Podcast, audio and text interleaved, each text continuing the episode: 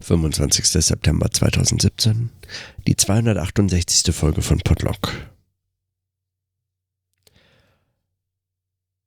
Heute auch nur kurze Notizen, weil die Stimme will weiter geschont werden und ich bin noch lange nicht fit.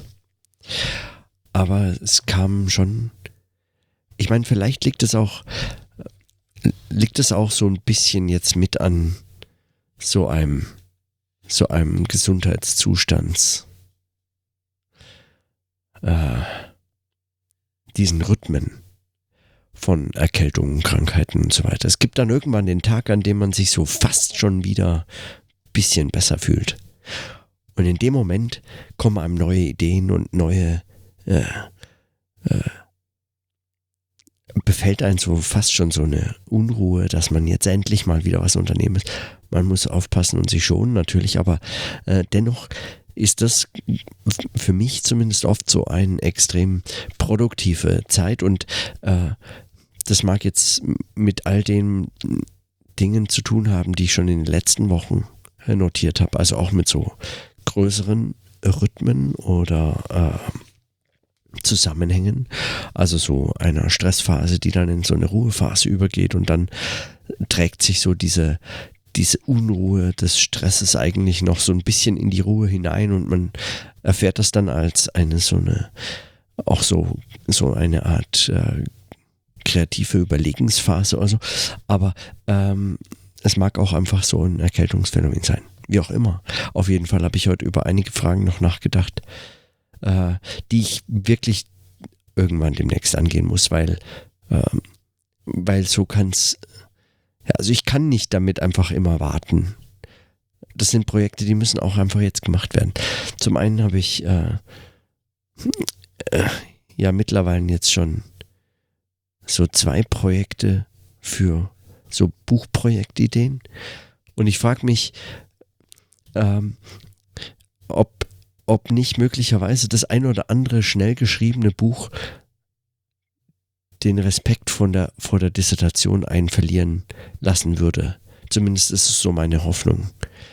Der Booksprint beispielsweise in Frankfurt wäre so ein eines und so ein, zwei andere Ideen, die einem noch so kommen, wozu man eigentlich auch mal eben ein Buch schreiben könnte. Was muss das auch so also dieser, in diesen kleinen Texten und in diesen schneller geschriebenen Texten mag vielleicht einfach so eine ganz andere Zugänglichkeit liegen. Eine, die auch dieses Format des Buchs, so wie es, wie es das verdient hat, hinterfragt. Die Frage ist ja schon, warum man eigentlich noch diesen Anspruch des Buchs so mitträgt und bereit ist, das mitzutragen, wenn doch eigentlich auch äh, ganz offensichtlich das Format vor so Herausforderungen steht und man damit einfach experimentieren könnte und nicht nur könnte, sondern wahrscheinlich muss.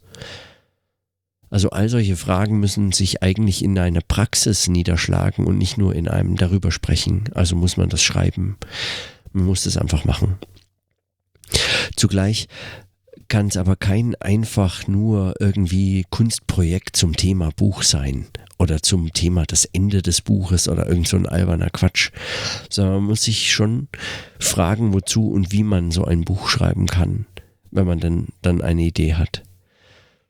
Und es gibt so viele Ideen und gute Gründe noch Bücher zu schreiben, wenn auch gleich eigentlich ganz wenige gute Ideen es zumindest aus meiner Sicht noch gibt, so große, lang vorbereitete Monographien zu schreiben, wie ich zugegeben gerade im Zuge dieser Dissertation auch selber schreiben muss.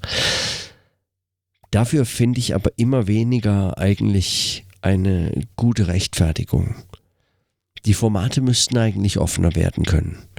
Ich weiß, ich habe da schon oft drüber nachgedacht und äh, ich erinnere mich auch immer an die E-Mail von Wolfgang Esbach, dass dass so etwas natürlich als auch eine Art ähm, Prüfungsleistung und Aufnahme, äh, Qualifikationsarbeit eben äh, angesehen werden muss und deshalb bestimmten Kriterien genügen und deshalb auch in dieser Form und nicht anders geschrieben.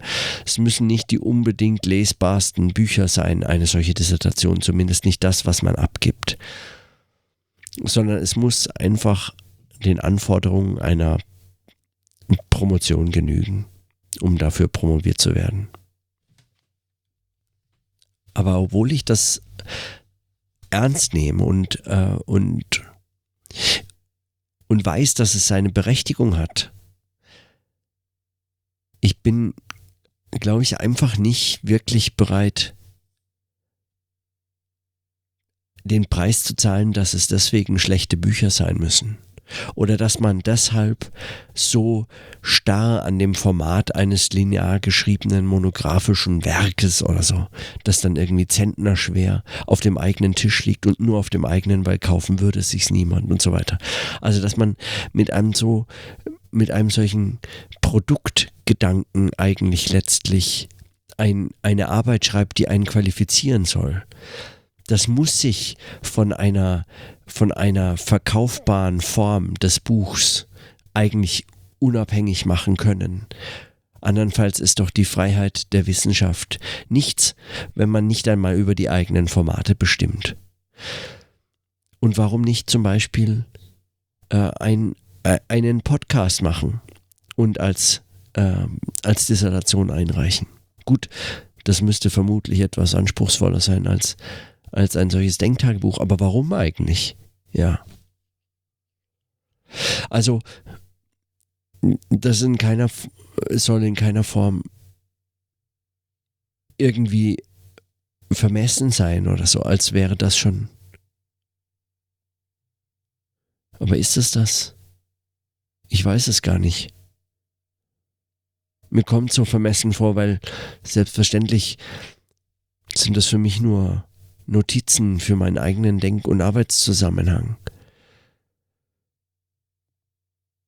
Aber auf der anderen Seite, ja, darum geht es doch genau. Es geht doch um diese Frage, das nur notieren und das für jemanden schreiben.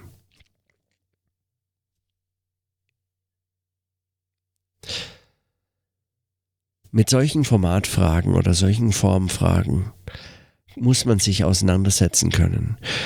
Und das Problem, das ich dabei habe, ist unter anderem, dass man es eigentlich nie direkt machen kann. Also sonst verliert man sich eben in so einem, äh, in so einem Metagespräch über die Form, über das Buch, über die Wissenschaft. Aber man äh, trägt dann nur noch wenig dazu bei. Also es wird dann sehr, sehr schnell leer, was man dann noch spricht, schreibt, sagt, denkt.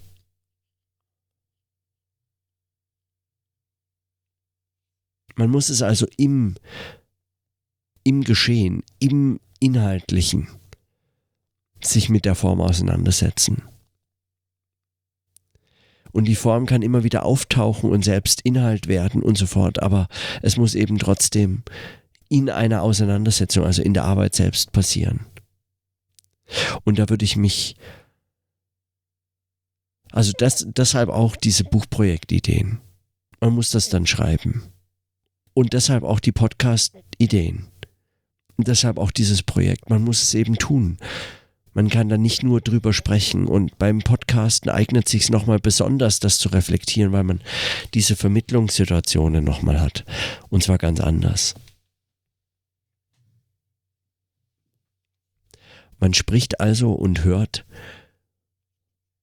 und man hat Form und Inhalt immer eigentlich in diesen Zusammenhängen in diese Zusammenhänge gebracht und wird von diesen Zusammenhängen in diese Zusammenhänge hineingeholt.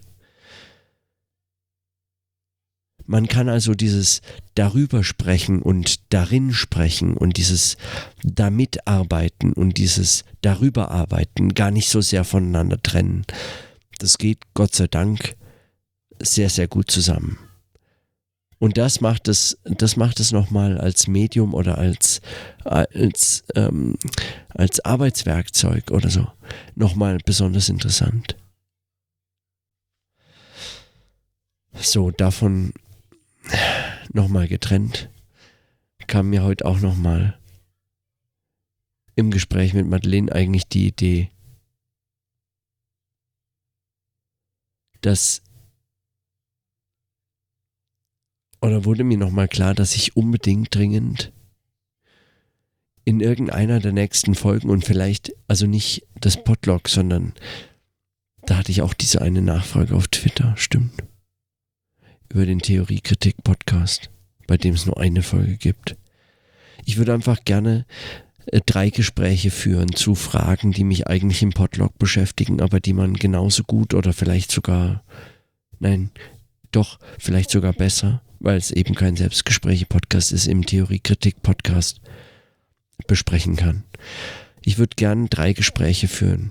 Einmal mit Armin Avanesian über die Art zu schreiben und diese Veränderungen in äh, wissenschaftlichen Texten und auch genau über dieses Verhältnis des Darüberschreibens, Reflektierens und darin Arbeitens zugleich.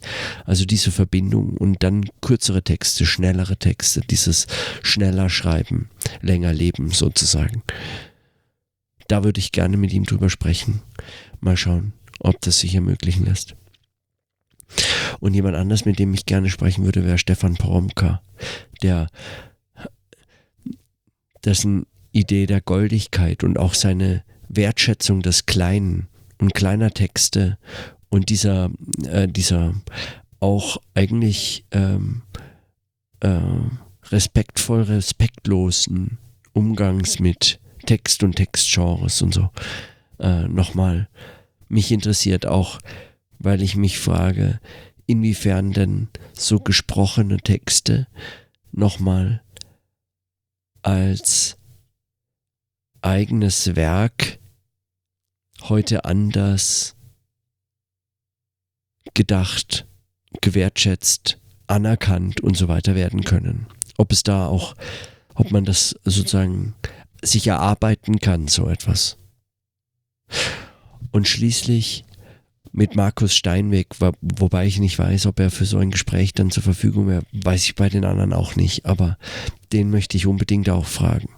Ich möchte mit ihm darüber sprechen, was er Behauptungsphilosophie nannte und vor allem über seine Art zu denken im Vortrag. Ich habe schon öfter darüber gesprochen, hier auch im Podlog. Also ist mir wichtig, weil äh, bei seinen Vorträgen dieses Gesprochene, dieses Performative ohne Notizen, einfach freisprechende, für ihn eigentlich Programm oder Teil seiner Philosophie ist. Und ich mich frage, inwiefern man sowas eigentlich nochmal auch wissenschaftlich reflektiert ernst nehmen kann und warum man nicht einfach zwingend dann so Leute fragen muss, äh, die sich damit beschäftigen, die das tun, wie sie das tun. Und und damit äh, mit Leuten eben ins Gespräch kommen kann, weil in was sonst? Ja, wohl nicht in ein Zitations äh, äh, Auseinandersetzung oder so etwas, sondern Intertextualität oder Denken und Bezug nehmen auf muss doch dann eigentlich zwingend im Gespräch geschehen. Und was macht das mit dem Denken, aber was macht das auch mit den Anschlussmöglichkeiten an solche Philosophie? Seine Bücher sind, äh, soweit ich das sehe, äh, fast ausschließlich im Merve Verlag äh, verlegt. Und das ist erstmal keine schlechte Adresse, aber eine, die Theorie im Kunstbereich eigentlich äh, lässt oder oft lässt und dann in kulturwissenschaftlichen oder eher an Kunstdiskursen interessierten Theoriediskursen noch Bedeutung findet, aber eben keine, äh, sagen wir mal zumindest keine äh, keine akademische Philosophie äh, auch nur von hinten anschaut und äh, auch äh, sonst würde ich sagen in anderen Disziplinen, geisteswissenschaftlichen Disziplinen eher selten rezipiert werden. Das weiß ich nicht, ist nur meine Vermutung. Also in der Religionswissenschaft weiß ich, äh, ist das praktisch bedeutungslos. In der Soziologie nehmen das äh, vermutlich auch nur die ein oder anderen und auch nur ausgewählte Bücher wahr, aber äh, ich frage mich, wie man sagen sprechend auch nochmal darüber anders äh, ähm, über so etwas nachdenken kann und, äh, und sich die Frage stellt, wie das denn konkret geschieht. Ein Gespräch scheint mir dafür eigentlich das einzig mögliche Medium zu sein. Vorsichtig, Medium. Aber äh, ja, diese drei Gespräche möchte ich unbedingt führen. Und es trifft sich, ist wohl nicht Zufall, aber trotzdem, dass alle drei in Berlin leben, soweit ich das weiß, oder zumindest da arbeiten. Das heißt, ich musste einfach irgendwann mal hin und sie fragen, ob sie für ein Gespräch zur Verfügung stehen. Ich kann ihnen natürlich nichts zahlen, was mindestens bei Avanesian, aber vielleicht auch bei Steinweg, die ja für, durch so etwas ihr Geld verdienen, ein Problem sein könnte. Aber vielleicht machen sie eine Ausnahme für jemanden, der ähnlich prekär oder noch prekär beschäftigt ist. Und das muss einfach, das müssen eigentlich ich frage mich das halt auch unter anderem, weil ich jetzt schon damit konfrontiert bin, dass es nicht einmal mehr 100 Tage sind in diesem Jahr. Dass man also schon deutlich in der dritten, im dritten Drittel ist. Und deshalb eigentlich so sich mit Fragen der ähm, dieses Projekts nochmal anders beschäftigt, weil es war erstmal auf ein Jahr angelegt und ich weiß nicht, ob ich wirklich jeden Tag im nächsten Jahr podcasten will und kann es ist einfach schon auch oft ein Gewaltakt oder eine, ein riesen Kraftaufwand, das wirklich jeden Tag zu machen. Und, ähm, und wenn man dann an so einen Punkt kommt, an dem man sich zu, zunächst mal ein, selbst ein Datum gesetzt hat, dann, äh, dann könnte man schon fragen, wohin das führt oder was daraus jetzt eigentlich entstanden ist. Ist etwas gewachsen? Und solche Anschlussfragen, also wenn überhaupt, dann entsteht natürlich ein Gesprächszusammenhang. Was heißt natürlich, aber vermute ich jetzt mal, oder das würde ich jetzt vielleicht sehen. Das würde ich jetzt momentan sagen, wer weiß. Vielleicht muss ich mir alles auch nochmal anhören. Oh Gott. Und dann äh, wüsste ich vielleicht etwas anderes oder mehr oder weniger. Aber es ist ein Gesprächszusammenhang wohl. Und so sehe ich das jetzt. Und das bedeutet doch, dass sich Anschlussfragen ergeben und ergeben müssen und vor allem Anschlussgespräche. Also ähm, vielleicht möglicherweise Menschen auftauchen, Adressen, Texte, Bücher, Gelegenheiten, Themen, Fragen und so weiter, die so anders an anderen Orten, in anderen Podcasts oder in anderen Texten zu anderen Gelegenheiten fortgeführt werden müssen, aber in diesen Gesprächszusammenhang eingebunden werden. Und dann ist nochmal die Frage nicht nur, wen frage ich, mit wem führe ich ein Gespräch, in welchem Podcast nehme ich es auf, in, in welchem Format denke ich drüber nach, wie arbeite ich damit weiter, sondern auch, äh, wie schließe ich da an, an diesen Podlog? Also wie stelle ich Bezüge eigentlich in Zukunft zu dem Material her oder diesen Texten, die ich gesprochen habe, also zu diesem Denktagebuch? Kann ich, wie kann ich darauf Bezug nehmen?